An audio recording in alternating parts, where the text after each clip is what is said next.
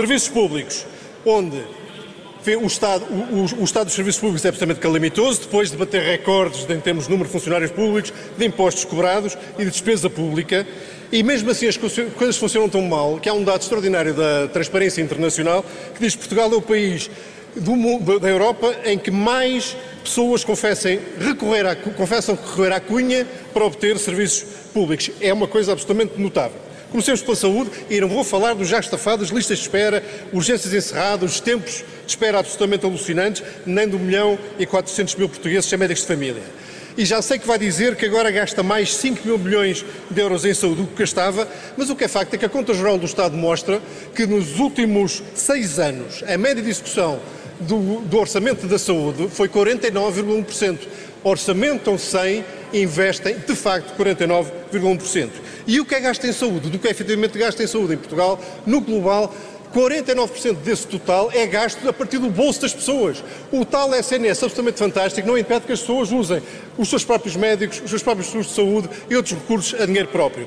Diga-me, Sr. Primeiro-Ministro, é isto que é resolver os problemas da saúde um a um? Depois da economia, a saúde, num dia em que o Hospital de Braga foi também alvo de buscas por parte da Polícia Judiciária. Vamos à resposta de António Costa agora sobre a saúde. Lá ver, nós, desde 2015 até agora, o orçamento da saúde teve um reforço como nunca tinha tido. Este ano, o orçamento do Serviço Nacional de Saúde está próximo dos 13 mil milhões de euros este ano. É mais de 40% do que era em 2015 nós temos um reforço de 25% dos profissionais de saúde. E temos efetivamente um aumento significativo do número de consultas, quer nos cuidados de saúde primários, quer nos cuidados de saúde hospitalares, quer na, de cirurgias relativamente a 2015. Mesmo o ano passado, se compararmos novembro a novembro 21 com 22, tem um aumento de 3% nas consultas hospitalares 6,8% nas intervenções cirúrgicas, 21% no atendimento dos episódios de urgência, 19,5% no aumento das consultas presenciais nos cuidados de saúde primários.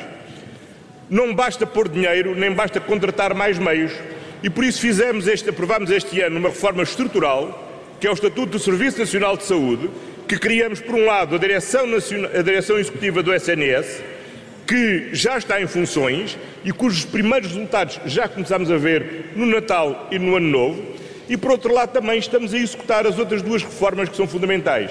Por um lado, a revisão do regime remuneratório da carreira médica, com a criação da dedicação plena, e por outro lado também com o alargamento do modelo das unidades de saúde familiares. Ainda a semana passada, mais 28 unidades de saúde familiar tipo B foram autorizadas para entrar em pleno funcionamento. E é assim que vamos continuar a melhorar o Serviço Nacional de Saúde. Muito obrigado, Sr. Deputado.